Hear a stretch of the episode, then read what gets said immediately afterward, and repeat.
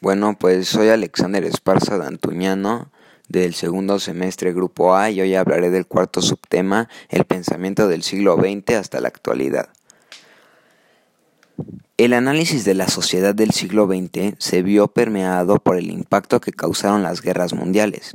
Sin duda, el cambio del siglo fue convulsivo para los científicos sociales que resultó un reto lograr consolidar teorías que pudieran ayudar a comprender los diversos fenómenos que se presentaban en la sociedad.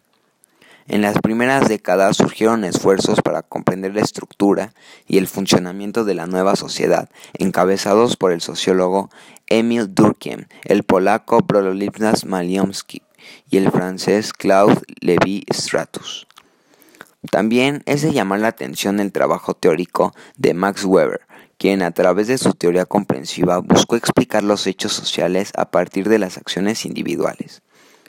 Con el ascenso del capitalismo y la hegemonía de Estados Unidos, surgieron escuelas que criticaban el sistema económico imperante y la forma en que se atacaban los intereses sociales.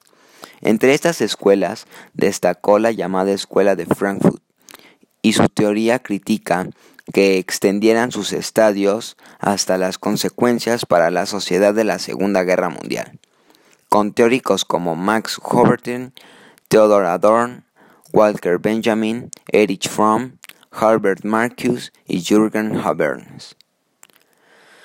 La segunda mitad del siglo XX y lo que va del siglo XXI se ha sumergido en discusiones alrededor del desencanto de las guerras, las problemáticas que ha traído el neoliberalismo y las políticas que globalizaron han traído al mundo con propuestas de análisis que han sido llamadas posmodernas.